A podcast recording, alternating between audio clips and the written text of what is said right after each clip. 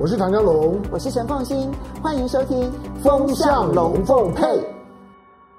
大家好，我是陈凤欣，非常高兴在周末的时候呢，来跟大家聊一聊最近的这一段期间呢，全世界的金融市场呢最关注的一个话题，那就是美国联准会它的货币政策到底会不会出现大转向？好，那么什么叫做货币政策？其实说穿了就是各国央行呢，他们到底对于呢这个市场当中呢有多少钞票在流窜这件事情，他们采取的是宽松的呢，还是紧缩的？如果宽松的话，你就会发现钱淹脚目，哈，各地的钱这样子钱满为患。如果他采取的是紧缩的话呢，他可能就会从市场收资金、收资金、收资金。当然，对金融市场的影响是非常的大，甚至于呢，对于我们所有的投资行为，甚至于所有的消费行为，影响都非常的大。好，所以联准会的货币政策会不会出现重大转变？这是过去这一个礼拜呢最热门的话题。那很多人可能会问说啊，那是美国的事情，那跟台台湾。什么事情呢？我这边就要跟大家来解析。跟台湾的关系非常的密切，好，一方面呢，其实它是有骨牌效应的，就是它有涟漪效应，就是资金呢泛滥、泛滥、泛滥、泛滥。其实台湾呢，其实某种程度也接收了这一个资金呢这个外溢的效应，好，这第一个原因。那第二个呢，要注意的是，其实中央银行总裁杨金龙呢，前一阵子在立法院答询的时候呢，也谈到了到底要升息或不升息，他透露了一个很重要的讯息呢。就是台湾不会早于美国先升息，好，这一点是先很重要的哦。因为你看到韩国已经升息两次了，纽西兰也升息两次了，所以呢，事实上有一些国家啊，已经是撑不住了那个通膨的压力，而提前升息了。所以台湾不会，好，就我们不会比他先升息。但是他也提醒，如果美国升息的话，台湾恐怕也不能不跟进。因此。美国如果升息，台湾也会跟着升息。那也许升息的幅度不会亦步亦趋。那么，可是在这边就要提醒大家，如果有买房子，然后想要避通膨，而有借贷需求的朋友们，那你就要先衡量一下你自己的财务状况，千万不要呢就一股脑儿的，然后按照现在的利率水准去评估自己的付款能力。那一旦未来升息之后呢，可能那个付款能力一旦出现了变化，那对很多人可能压力就会变得很大。好，那我们现在就从头说起。为什么联准会的整个货币政策可能会出现大转向呢？这个礼拜啊，美国总统拜登呢，终于确定他要提名现任的联准会主席鲍尔续任下一个任期。好，所以他们的任期呢，其实到明年一月就到期了。那在这一段期间，他先提名，提名完了之后，经过国会的听证会，然后接着举行同意权的这个投票，然后投票同意了之后呢，他才可以继续的担任联准会的主席。那拜登呢，经过了这个一两个月，然后国际金融市场在猜测之后呢，确定了鲍尔续任，然后同时呢，他提名了现在的联准会的理事呃布兰纳德来担任副主席。其实布兰纳德在货币政策上面呢，可能比鲍尔还要鸽派，也就是呢，可能更偏向宽松货币。但是呢，这个消息一宣布完了之后。最有意思的是，从美国的这种利率期货市场里头显现出来的讯息是，大家判断，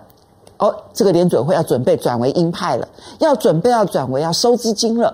为什么会有这样子的一种看法呢？因为从鲍尔跟布兰纳德呢，在提名之后的记者会上面呢，强调了通膨问题，市场开始很敏感的感受到，那就是联准会呢似乎已经承受不了现在通膨节节上升的压力，所以呢，他们被迫必须要修改他们的货币政策，转为。紧缩的货币政策才可能对于现在的通膨问题采取一些抑制的这一些功能。这就是为什么市场呢很敏感的。我已经不管你过去鲍尔是如何表现的，布兰纳德是如何表现的，我看的是你们现在看到的未来，似乎要被迫整个货币政策要转向了。因此，我们看到呢，这个鲍尔跟布兰纳德被提名之后的隔两天，美国联准会呢，他们其实算是蛮公开透明的。他们每一个半月，他们就会有一个 FOMC 会议。我每次都戏称这就是利率决策会议啊。那当然，其实这是一个整个货币政策的决策会议。然后呢，隔一段时间之后，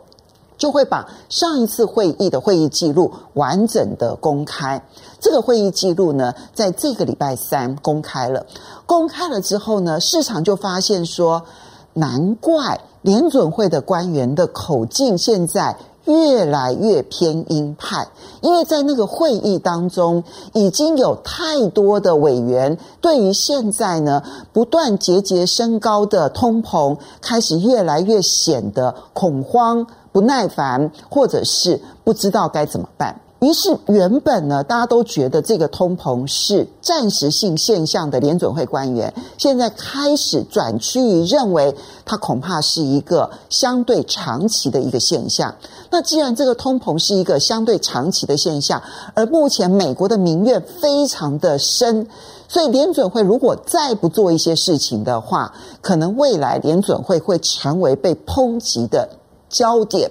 因此，在上一次十一月的会议当中呢，有许多的官员都提到说，如果通膨再这样持续下去的话，那么我们现在呢，结束 QE 的速度要更快一点。啊，那么我们现在呢，这个每个月购债的规模呢，以每个月减少一百五十亿的方式呢，每个月逐月、逐月、逐月的这样子减少，要到明年七月才会完全的 QE 退场。现在可能没有办法等到明年七月，我们也许明年的上半年，或者是明年第一季，恐怕就必须要去结束这整个 QE 了。那这是其中的一个转向，每个月其实还是印，只是少印一些，从宽松走向中性。啊，就是我不再去多印钞票，但是不只是走向中性，甚至有人已经开始提到说，是不是我们应该考虑要提前升息了？好，那么当然，联准会的官员呢，目前透露出来的讯息还是主张说，可能明年考虑升息一次吧。但是你从美国的利率期货市场里头呢，发现市场现在在跟联准会赌，赌联准会呢，应该在明年会升息三次。就明年六月会升息一次，九月再升息一次，十二月会再升息一次。从这种期货市场里头来判断呢，资金上面超过半数赌明年联准会要升息三次。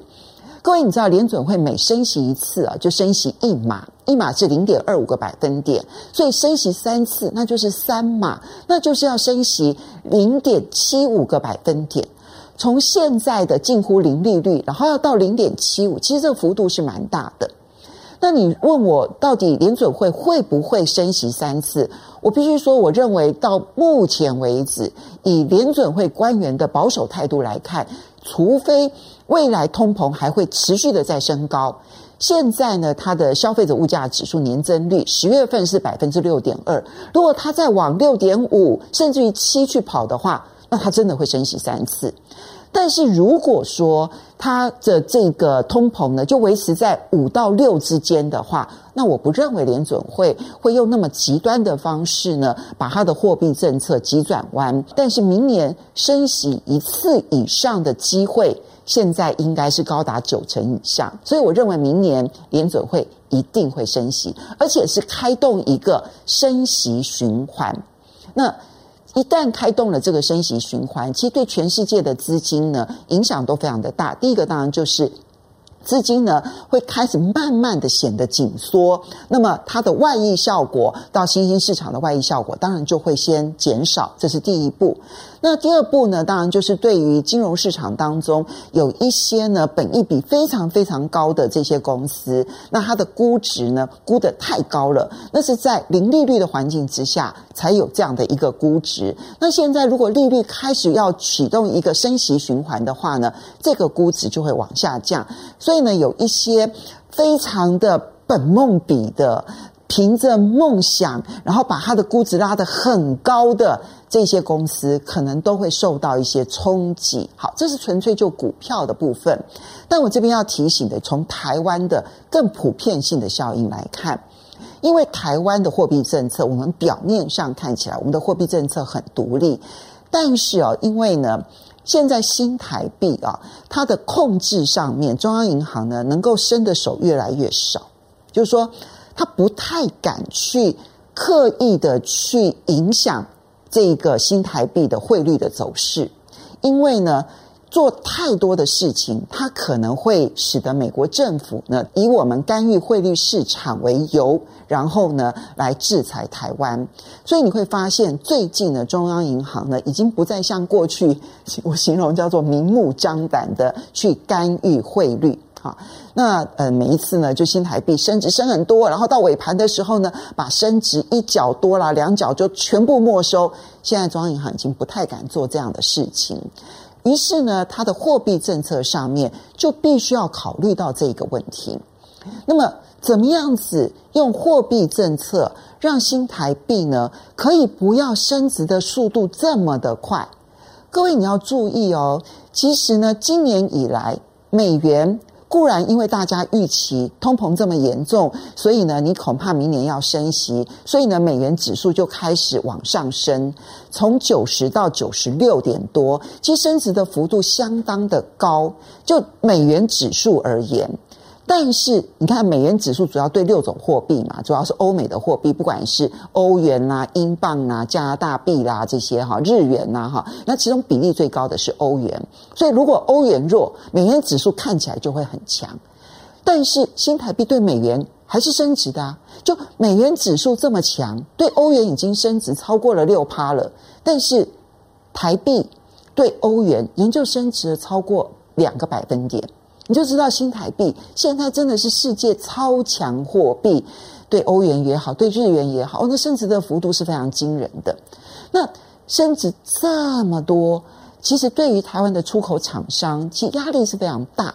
那今年因为出口很好。没有人去跟中央银行抱怨说升值升太多了，哈，中央银行现在呢还可以处于一个比较稳定的一个状态。一旦出口国际贸易上面出现了状况，那中央银行就要考虑汇率这件事情。所以我们的货币政策就必须要很适度的跟美国亦步亦趋。台湾跟韩国不一样。台湾其实不缺资金，所以呢，我们其实并没有要急着升息，然后来收资金来控制通膨的问题。但是如果美国升息了，而台湾呢没有升息的话，我们也很担心，其实资金的流动可能会有太多的外资就快速的从台湾撤退，我们会有这种压力啊，所以我们不能提前升息，但我们也不能落后升息，因此。如果联准会升息，我们可以预期得到，台湾恐怕就会跟随着联准会的升息循环。我们升息的幅度，我现在这边大胆的预测，就是可能也不会像美国一次升息零点二五个百分点。我们中央银行有可能采取比较小幅度升息的方式来跟随，譬如说升息半码，升息零点一二五个百分点。但是无论如何，它是启动了一次升息循环，所以呢，当然最近这个房地产呢非常的热，我不会说大家不要去买房地产，我不会讲这样子的话，但是我会希望大家能够平衡一下自己的能量，千万不要超过自己的能力。太多，因为你超过自己的能力太多，一旦进入升息循环的时候呢，这个时候你所背负的贷款可能会让你压得就喘不过气来。好，这一点呢，其实要提醒大家的。那第二个部分是，现在因为通膨非常的严重嘛，哈，通膨启动了升息循环，是不是一定等于股市的崩盘？现在还没办法直接划等号。通膨之后，如果经济还在持续的成长，代表很多公司还可以获利。那这个时候呢，其实投资股票不见得是错的事情，反而可能是对的。只要你不要买那个过于高估的股票。但是如果说通膨之后的结果是停滞性通膨的话，也就是经济不成长，企业也没有获利了，那这个时候股市大幅度回落的几率就变得很高。现在还不能说它会进入停滞性通膨，目前的迹象并不是那么样的明显，所以我现在能够提出来的提醒，就是集中在房地产市场上面。如果你的贷款额度太高，那要小心注意。那么这里面呢，我们可能在明年会跟随着美国进入升息循环这件事情的可能性是非常高的。好的，非常高兴在周末的时候呢，跟大家一起聊一聊天。非常谢谢大家的收看，我们下个礼拜同一时间再见喽，拜拜。